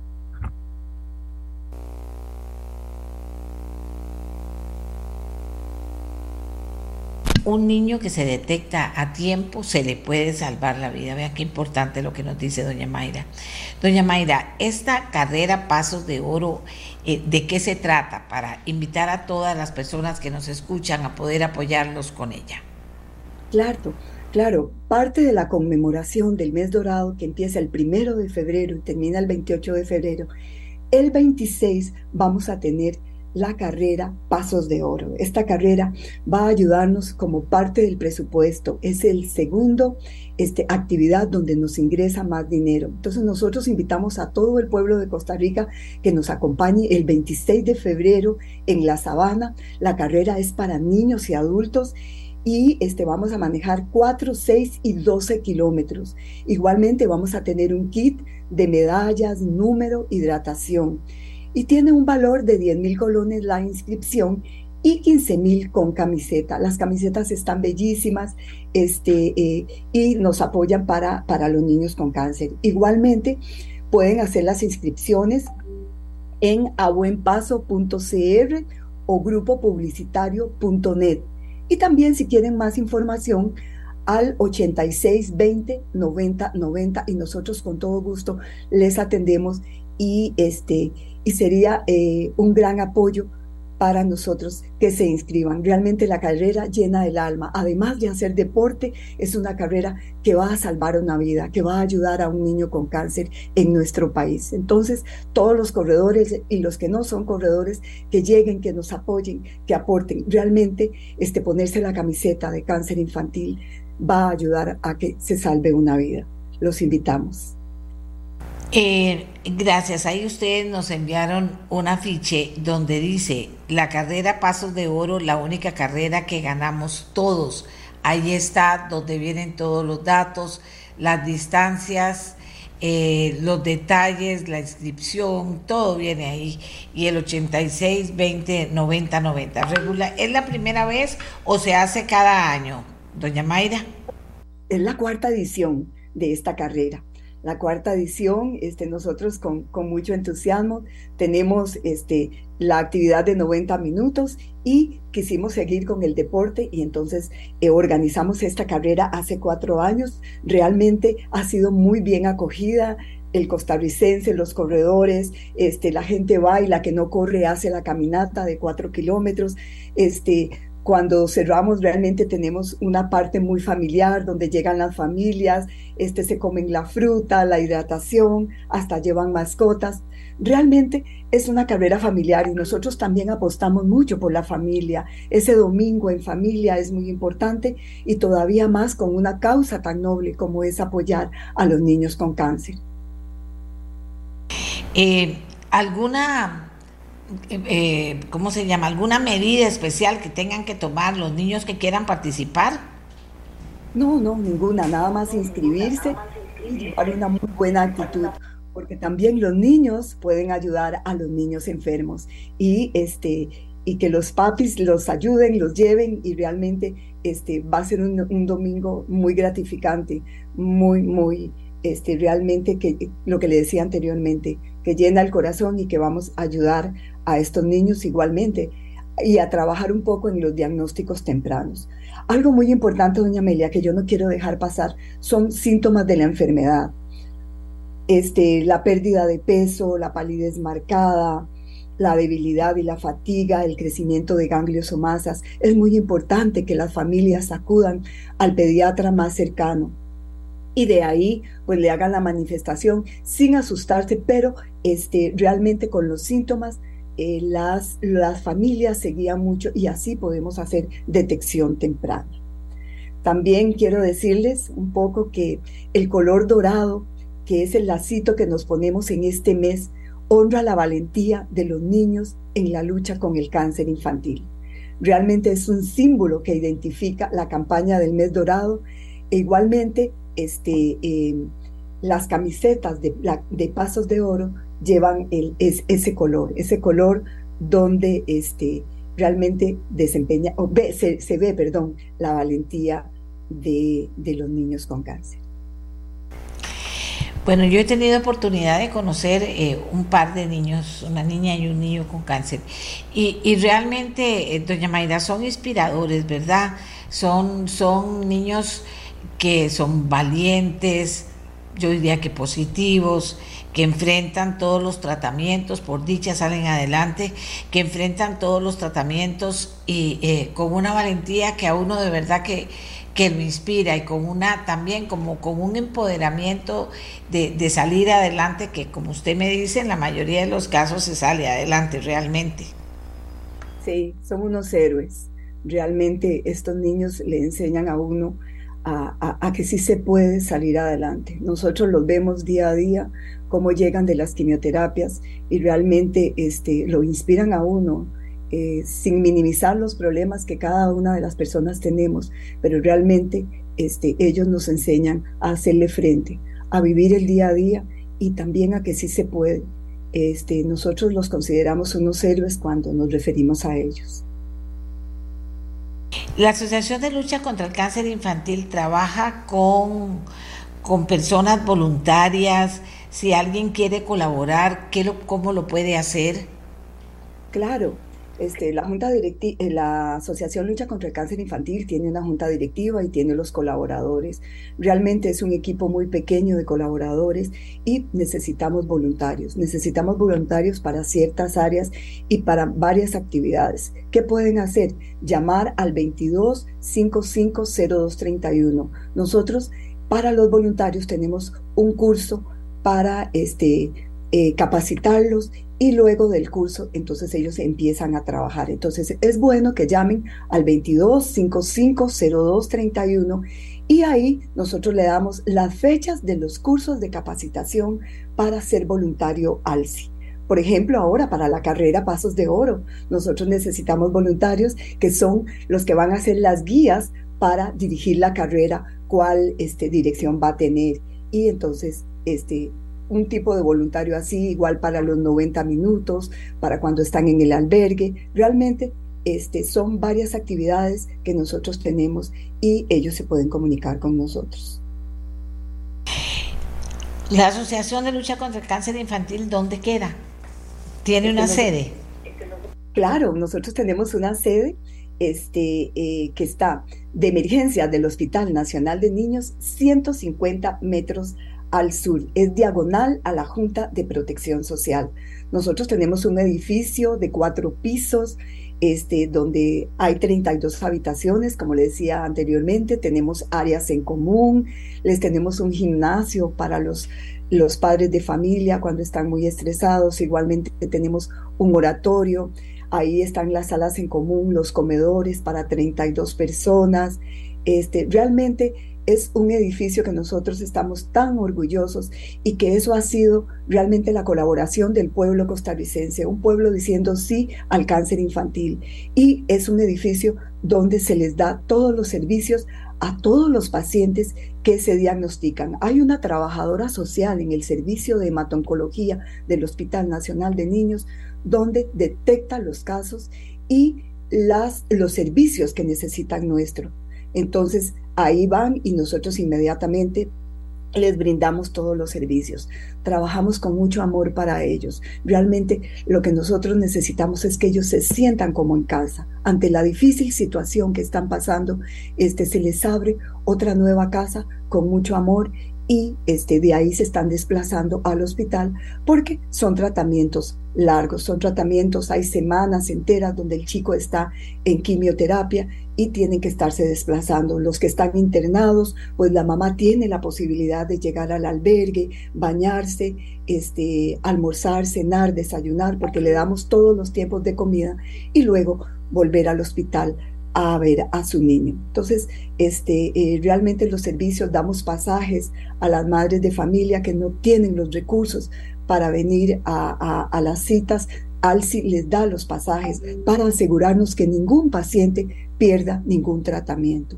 Y realmente este, la asociación, estos 42 años este, de trabajar eh, con todos los niños con cáncer y cada día este, sentir que damos un tratamiento integral porque además de toda la parte científica que es sumamente importante, los tratamientos que se dan en el hospital de niños, existe la otra parte, la parte social, donde mamá y papá se desplazan, donde bañarse, donde dormir, donde comer y realmente todo eso lo proporciona ALSI, hasta los pasajes. Y también la otra parte que lamentablemente hay que hablar, ese 25% de niños que se quedan, pues ALSI a las familias que no tienen el recurso de comprar todos los servicios en la funeraria, ALSI también los apoya con toda esta parte. Realmente este, somos un gran apoyo para esta familia con cáncer que es diagnosticada. Eh, ALSI ha estado ahí durante estos 42 años, ya el 10, de, del 10 perdón, de septiembre de este año cumplimos 43 años de estar al servicio del el Hospital Nacional de Niños y trabajar de la mano con ellos porque algo muy importante es que nosotros somos dirigidos por los expertos del Hospital Nacional de Niños. No compramos un solo medicamento, este, absolutamente nada sin la dirección de ellos. Igualmente con las trabajadoras sociales. Les damos todo el apoyo a las familias y a los pacientes que así lo necesiten. Eh, doña Mayra, ¿y cómo se sostiene esta, esta importante asociación? ¿Cómo se sostiene? Sí, nosotros tenemos el 70% de actividades y eventos. Uno de ellos es el que acaba de pasar ahora, el 7 de enero, 90 minutos por la vida. Realmente es el evento que nos trae un 50% del presupuesto nuestro. Y seguidamente con estas actividades como Pasos de Oro, que vamos a realizar ahora el 26 de febrero, y diferentes actividades durante el año con donaciones mensuales. Tenemos campañas de donaciones mensuales, donaciones corporativas y este, realmente es como se mantiene la asociación para hacerle frente a todos estos servicios que nosotros brindamos. Igualmente, nosotros apoyamos al Hospital Nacional de Niños con lo que es algunos equipos y medicamentos que ellos nos soliciten. Muchísimas gracias, muchísimas gracias a doña Mayra Peraza de la Asociación de Lucha contra el Cáncer Infantil, una ONG que tiene 40 años de brindar de forma gratuita soporte y esperanza a todos los niños y niñas diagnosticados con cáncer en Costa Rica. Y ellos, con el apoyo de UCIMED, Monge y Scotiabank, organizan la carrera Pasos de Oro de la que ya nos habló doña Mayra y que ellos dicen la única carrera que ganamos todos. Me parece que ella nos ha hablado, nos ha presentado a la asociación el trabajo que hacen. Me parece que es una oportunidad para colaborar. El 8620-9090, 8620-9090 para inscribirse y el 2255-0231, 2255-0231, si usted quiere participar como voluntario, apoyarlos, ya sea en su trabajo diario o apoyarlos en esta carrera que van a necesitar el apoyo de muchos, de muchos voluntarios. Eh, de verdad que todas estas cosas no hacen nada más que inspirarlo a uno en las cosas importantes que se hacen en este país y esta es una de ellas sin duda alguna. Ahora sí, vamos a hacer, vamos a, a buscar ya nuestros siguientes invitados para poder hablar de otro tema en el programa, para poder hablar de otro tema en el programa. Así que queda uno yo diría que gratamente impresionado, yo sé que es un tema triste, pero queda uno gratamente impresionado de escuchar las cosas buenas que pueden hacer las personas y esta asociación de lucha contra el cáncer infantil, todo lo que han logrado hacer, todo el apoyo real que dan a personas en momentos muy duros en la vida, es una maravilla. Y de verdad que queda uno eh, pues totalmente, ¿qué les voy a decir? Eh, pensando en que deberíamos apoyar estas cosas y debería haber muchos otros grupos similares en otras situaciones también que son tan fuertes como esta, de estar usted atendiendo a su hijo o a su hija en el hospital y tener un lugar, como decir, una extensión de su casa donde pueda llegar y prepararse para eh, para poder continuar con algo que es muy duro, dura mucho tiempo. La buena noticia es que la mayoría de niños y niñas sale adelante y también es una buena noticia que la asociación, cuando mueren los niños y no hay posibilidades en su familia, poder ayudarlos con los gastos de los funerales. Señores, vamos ahora sí con otro tema. Muchas gracias. Expo Construcción es una actividad central del mercado de la construcción en Costa Rica. Hay diferentes puntos de vista sobre esta exposición y diferentes respuestas que buscar.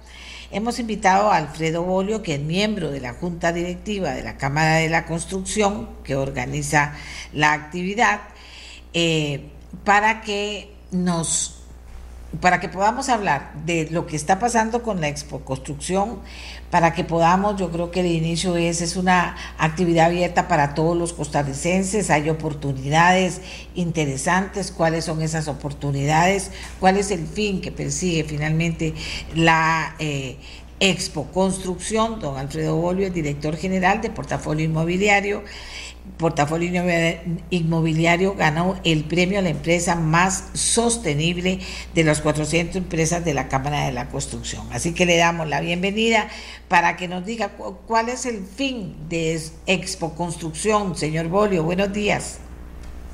Buenos días, doña Amelia. Eh, y, buenos días a todos los que nos escuchan. Muchísimas gracias por, por el espacio hoy, doña Amelia.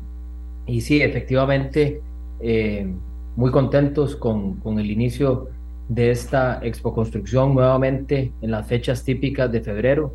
Eh, por, por tema de pandemia habíamos tenido que, que, atrasar el año pasado la feria y, y cancelar, y cancelar un, par de años antes de eso. Así que de verdad muy contentos de estar de vuelta de forma presencial eh, en, este, en este evento que más que un evento eh, es, es verdaderamente un impulso a la reactivación económica y a, todo lo que tiene que ver con, con el sector construcción que, que, impacta a tantísimas personas y a tantísimos sectores. Entonces estamos efectivamente el miércoles de esta semana eh, inauguramos la edición 24 eh, de, de la Expo Construcción eh, esta es una, una feria organizada por, como usted bien lo mencionaba, por la Cámara Costarricense de la Construcción y efectivamente eh, se ve un enorme movimiento. Ya, tenemos más de 450 stands, eh, tenemos casi entre 25 y 30 desarrolladores exponiendo más de 100, de, más de 100 proyectos distintos y oportunidades. muy importante, hay 15 entidades financieras eh, entre bancos privados, bancos públicos, mutuales, cooperativas, etcétera, ahí ofreciendo ofreciendo financiamiento en estas épocas donde, donde eso se vuelve tan relevante, entonces con oportunidades especiales de financiamiento, eh, promociones especiales y demás. Así que eh, de verdad muy contentos de, de, estar ahí, además de que, de que la Expo Construcción al final del día eh, es un tema para, para ayudar a un gremio con, total, es decir, la Cámara de la Construcción es quien lo organiza, y evidentemente todos los fondos se invierten en, en, la misma Cámara y en todos sus más de 400 asociados para apoyar, impulsar temas de reactivación económica y, temas de, de, poder echar adelante eh, este país desde, desde el gremio, desde este gremio de la construcción y del desarrollo inmobiliario. Alfredo, mucha gente se pregunta que o, afirma que eso hay que tener plata para ir, que es solo para gente que tiene mucho dinero y que son solo construcciones eh, muy caras. ¿Cómo funciona esto? Todo, todo lo contrario, doña Amelia, y qué, bueno que, usted menciona eso. Vamos a ver, empezando por, por la entrada, ¿verdad? La entrada eh, cuesta eh, dos mil colones y, aparte de eso el parqueo para aquellos que llegan en vehículo, el parqueo que de nuevo no es, no es organizado por la Cámara, sino que es específicamente del, del centro de eventos. Eh, ese cuesta 4 mil colones, pero, eh, pero de nuevo, ahí hay ofertas de todo tipo, es decir, ahí hay proyectos. Eh, ahora que le comentaba que, que, que, hay entidades financieras, entre esas entidades financieras inclusive está hasta el IMBU, que nos está apoyando con, con unos stands y demás, ofreciendo de todo tipo. Hay, más bien yo le diría que, que mucho del enfoque son proyectos que han, que han logrado posicionarse eh, competitivamente eh, eh, por su precio. Así que hay una tremenda cantidad de oferta de, de opciones muy accesibles y de nuevo creo que esa accesibilidad de opciones aunado a las ofertas que estas más de 15 entidades financieras están ofreciendo se vuelve se vuelve sumamente interesante para, para toda la población, para todos aquellos que quieran visitar se vuelve sumamente interesante. Del país, que se hacen ofertas desde muchas partes del país.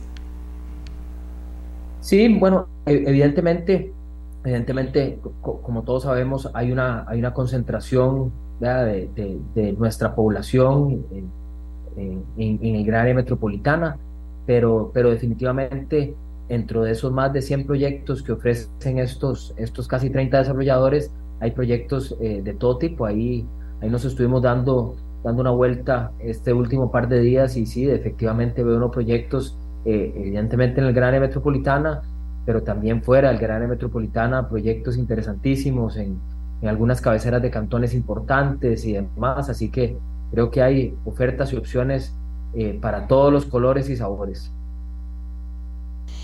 ¿Y dónde se concentran las, las ofertas? ¿En qué tipo? cuál es el tipo de oferta, cuál es la tendencia que hay, la gente está queriendo ver algo en particular o la, empresa de la construcción está ofreciendo cosas en particular. Sí, vamos a ver, em, aquí, aquí metiéndonos ya un poco más a, qué es lo que ha estado sucediendo a, nivel país, em, evidentemente el mundo, em, este, este mundo del desarrollo específicamente en el sector, en el sector vivienda, eh, se mueve mucho por la confianza. Entonces, eh, la gente decide, eh, decide comprar, comprar su casa o cambiar su casa dependiendo de qué nivel de confianza siente en el mercado. evidentemente, venimos de varios años, no solo de la pandemia, sino previo a la pandemia, cuando tuvimos pues, huelgas y temas de, de, paquete fiscal y demás, que, que bueno, que, que mucha gente tenía una gran incertidumbre de qué iba a pasar. Eh, y entonces por, por, varios años hemos visto eh, el sector de vivienda un poco más tímido.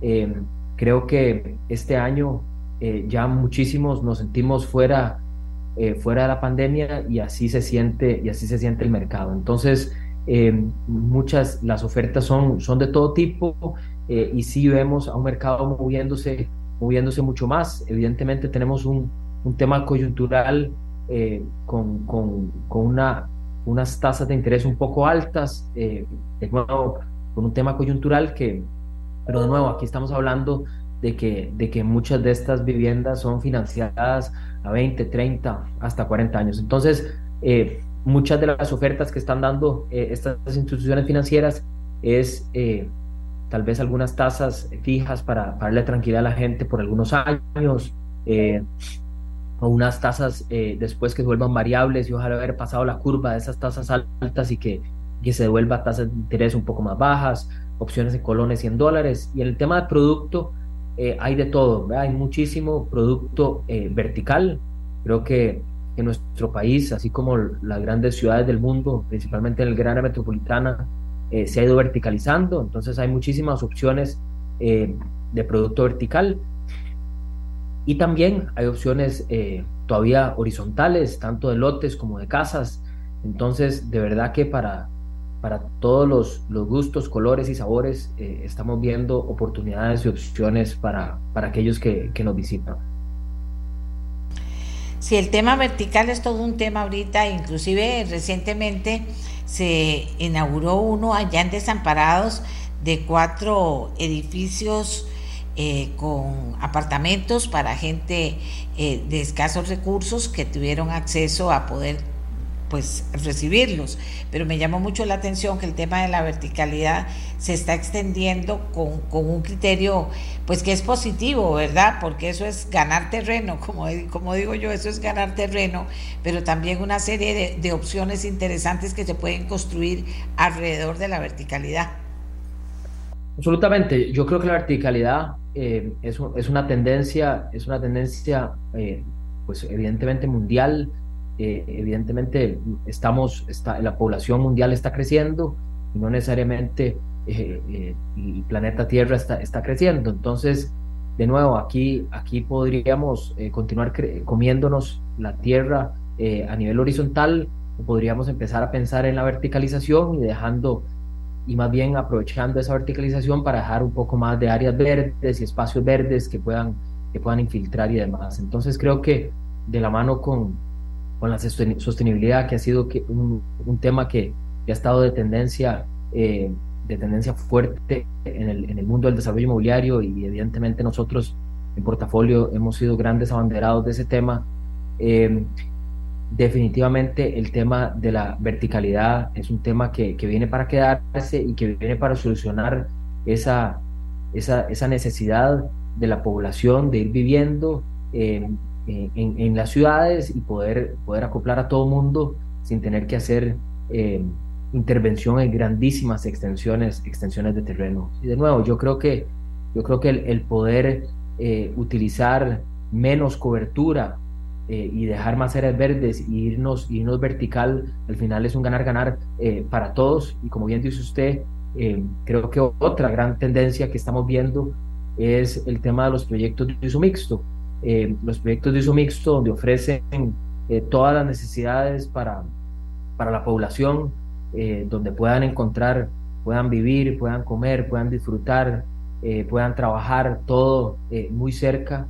estamos viendo una gran tendencia mundial de esas ciudades de 15 o de 20 minutos, donde, donde la gente quiere poder resolver la mayoría de sus cosas en esos 15 o 20 minutos. Así que definitivamente todo, todo va de la mano, el tema de la verticalidad, muy importante, el tema de la sostenibilidad y estas, y estas tendencias, eh, puesto que según, según las estimaciones, eh, para el 2050 el 70% de la población va a vivir en ciudades. Entonces, creo que tenemos que irnos preparando y adaptando para poder recibir de forma ordenada eh, a todas esas personas que van a, que, que, están, están moviéndose hacia las ciudades y esas ciudades tienen que tener un desarrollo sostenible eh, para poder, para poder eh, recibirlos y desarrollarse correctamente.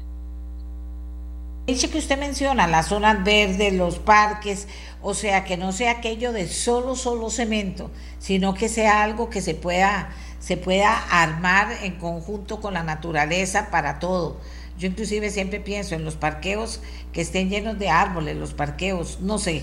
Hay que, hay que ser sostenibles, como bien dice usted, pero en la práctica que eso opere y que, y que siempre se deje campo, para decirlo muy popularmente para las zonas verdes y para que la gente no solo pueda disfrutar, disfrutar, sino la tierra también pueda disfrutar porque le va a llegar la lluvia, le va a caer el agua, o sea que haya una, esa interrelación que hay entre donde uno vive en, en la casa y donde uno vive en el planeta, Alfredo. No, absolutamente, eh, doña Amelia. Creo que, creo que lo que usted eh, comenta ya, ya no es algo eh, que algunos desarrolladores deberíamos pensar o hacer. Creo que es algo que todos deberíamos estar montados en ese barco. como le digo, aquí el, el, sector del, del, desarrollo inmobiliario, como bien conversábamos al principio, impacta, impacta muchísimas aristas de, del del desarrollo de nuestros países y de nuestras ciudades. Estamos hablando de empleo, de informalidad, de inclusión, de energía, de producción, consumo, movilidad, biodiversidad. Creo que todas esas cosas se tienen que tomar en cuenta a la hora de hacer un desarrollo. Un desarrollo no es solamente, como bien lo dice usted, eh, concreto y varilla o madera, sino, sino es tratar de entender el entorno social, ambiental y económico para poder desarrollar desarrollar de forma, de forma sostenible. Entonces, efectivamente, creo que eh, para aquellos que, que, han sido muy pioneros en, el tema, en el tema del desarrollo inmobiliario a nivel mundial, eh, esa, esa, esa, eh, esa conexión con la naturaleza es un tema absolutamente ganador y es nosotros en portafolio hemos tratado de, de, trabajar muchísimo de la, de la mano de eso. para dar un ejemplo, en uno de nuestros, de nuestros proyectos que recién inauguramos a finales del año pasado en, en la zona este del país, un proyecto que, que llamamos Al Este, fue el primer eh, proyecto inmobiliario del país de recibir la bandera azul ecológica en la categoría de biodiversidad. Y eso, de nuevo, al final del día es, es un tema de que, de que tenemos que entender la biodiversidad de, de los sitios donde estamos impactando y no solo mantenerla, sino mejorarla. Igualmente, eh, para varios de los proyectos que, que, estamos desarrollando, los estamos certificando carbono neutral y bueno, ya estamos empezando con carbono neutralidad, pero evidentemente queremos más bien que, que el impacto en carbono sea, sea positivo y no negativo. Entonces, de nuevo, doña Amelia, ya, ya esto no es un tema de, de qué bonito hacer esto, esto es un tema de que, de que así lo tenemos que hacer para poder dejar este, este lugar donde vivimos un poquito mejor para nuestros hijos y para nuestros nietos.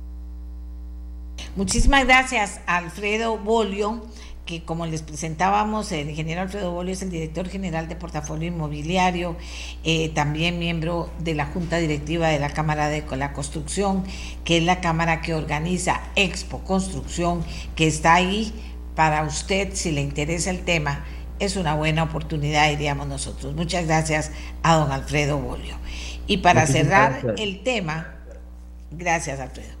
Y para cerrar el tema, tenemos a Mayela Rojas, gerente general de Grupo Mutual, porque pensamos, y entre lo que averiguamos, hay eh, participantes en esta Expo Construcción que han pensado cómo hacer ofertas a la gente de la clase media, cómo hacer ofertas a la gente de, que quiere comprar una casa pequeña, no grande, darle oportunidades financieras importantes. Y entonces por eso le pedí a doña Mayela Rojas, gerente general de Grupo Mutual, que nos hable en particular de esas oportunidades que podrían tener con Grupo Mutual las personas eh, que, que, dicen, ay, no, no, no, no, no, no, no me voy a embarcar porque después me veo en una situación difícil, a mí no me va a alcanzar la plata, eh, eh, solo son casas grandes y no voy a poder encontrar posibilidades para la casa que yo ando buscando. A ver, doña Mayela, ayúdeme con eso. Buenos días. Buenos días, doña Meli, buenos días para todas las personas que nos están escuchando. Muchas gracias por la invitación.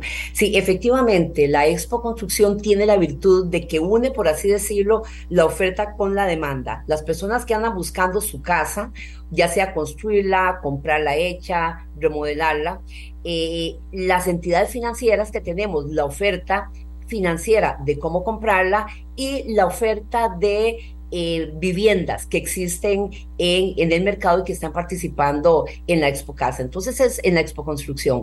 Entonces es una gran oportunidad y hacemos esa invitación. Grupo Mutual está em, poniendo, eh, ofreciendo a los clientes que se acerquen a la Expo Casa y también a los que acudan a los 45 centros de negocio de Grupo Mutual en todo el país, 300 bonos para vivienda clase media. ¿Qué significa esto? Bueno, el bono se da desde personas de muy bajos ingresos hasta personas que tienen ingreso de seis salarios mínimos que es la suma de 1.831.000 colones, el ingreso que reciba esa familia. Vea qué interesante, esas familias pueden recibir un bono hasta de 6 millones de colones para que lo pongan como una prima para adquirir su casa, ese enganche que cuesta mucho reunir, porque muchas veces en el sector de recursos medios las familias pueden hacerle frente a la cuota, pero tener ese dinero para la prima se les hace difícil. Bueno, del presupuesto que nos otorgaron de bono, estamos destinando 300 casos para esas primeras 300 personas que cumplan los requisitos, ¿verdad? Son, tiene que haber núcleo familiar, tener un, ingreso de hasta 1.831.000 colones de ingreso eh, bruto, que la vivienda a adquirir sea inferior a 65 millones de colones, que nunca haya obtenido un bono familiar eh, de vivienda y que haya núcleo eh, familiar. ¿Y por qué tiene esto una gran virtud? Bueno, lo que es el sector de recursos medios es fundamental en un país. Esto nos ayuda muchísimo en lo que es la parte de fortalecimiento eh, democrático y las personas normalmente, si es de recursos bajos, bueno, existe el programa de bonos regulares. Eh, si la persona tiene mayores ingresos, pues tendrá las posibilidades de adquirir, pero ese sector de recursos medios, que son personas que, familias constituidas por eh, una persona profesional, técnicos medios, eh, en fin, una diversidad de eh, preparación de oficios que tiene aspiración de tener casa propia, pero que se le hace difícil muchas veces por el tema eh, de la prima. Y también otro tema que nos hemos dado cuenta con los estudios que se han realizado sobre este programa de vivienda clase media, es que muchas personas no conocen, muchas familias, y sé que están escuchando este programa y que dicen, ah, bueno, yo no tenía conocimiento que tenía esa posibilidad. Bueno, le hacemos esa invitación para que acudan a la Expo Construcción o a cualquiera de las 45 oficinas del Grupo Mutual en todo el país, desde Guanacaste hasta Ciudad Neily y Limón, y bueno, el Valle Central, donde se concentran la mayor parte del centro de negocios, para hacerle los cálculos respectivos y poder decirle, mire, usted tiene derecho a un bono de tanto y a un crédito base complementario de X monto. Y ahí, en ese crédito eh, complementario, le estamos ofreciendo también muy buenas eh, condiciones en donde la familia queda pagando alrededor de 8.700 colones más una póliza de vida y una póliza eh, de incendio y también ya esto dentro ya del programa normal sin bono, ¿verdad? Que es importante diferenciarlo. Sin bono tenemos dos programas, uno con tasa fija los tres primeros años y otro con tasa variable desde el inicio. Esto hace que las personas de tasa variable puede, quedan pagando alrededor de 8.700 colones más pólizas y las personas de tasa fija inician pagando alrededor de 10.500 colones de, por millón. Entonces, eso le permite también a cada familia, dependiendo de sus gustos y de sus posibilidades y con qué producto se siente mejor, escoger uno u otro. Otro elemento también que tenemos es un trámite de 10 días hábiles para decirle a la persona, mire, su caso está analizado y usted efectivamente puede optar eh, por su crédito. Esa es otra diferenciación. Y el de cero, comisión administrativa, también es otro elemento que viene a bajar los gastos de formalización de las familias y esto es un punto que a las personas les gusta y que hemos visto porque, recalco, la mayoría de personas pueden hacerle frente a la cuota, pero en el tema de la prima se dificulta y por eso para las personas que califiquen tenemos lo que es el bono de vivienda clase media, pero también el programa Em, regular. De manera que hacemos ese, ese llamado. Sabemos que eh, el país y el mundo está pasando por circunstancias que a veces tomamos la posición de no, eh, de no tomar decisiones. Pero eso lo que hace es que la situación de incertidumbre se haga cada vez mayor y cada vez más grande.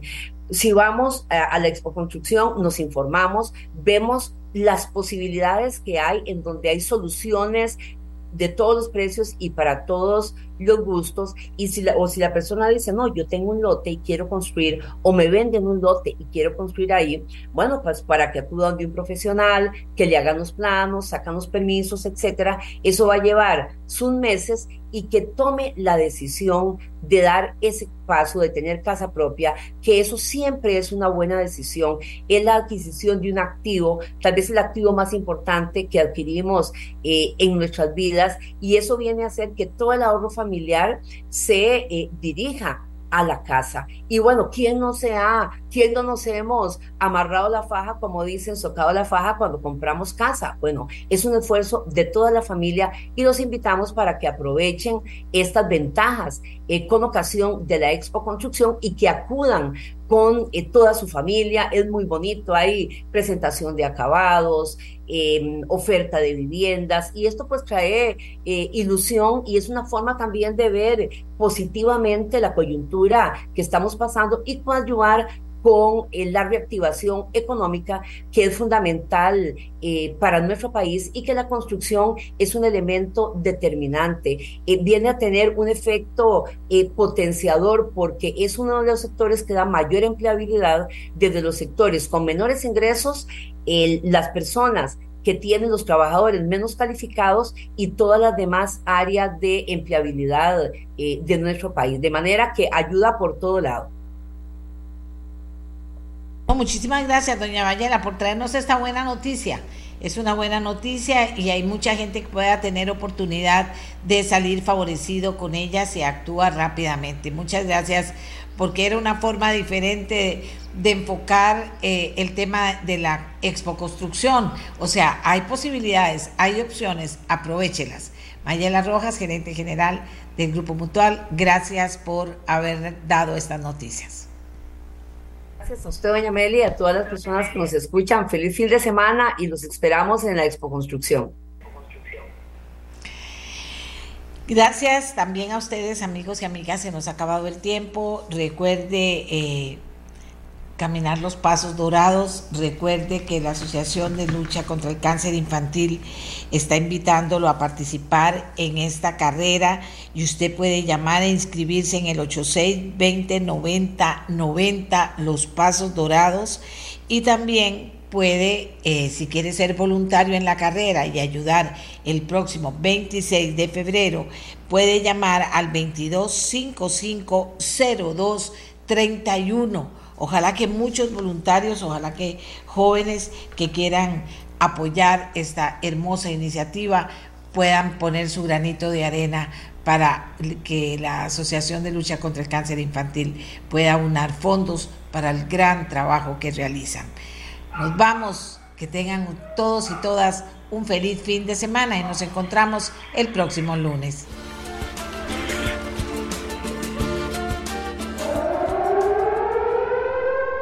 Este programa fue una producción de Radio Monumental.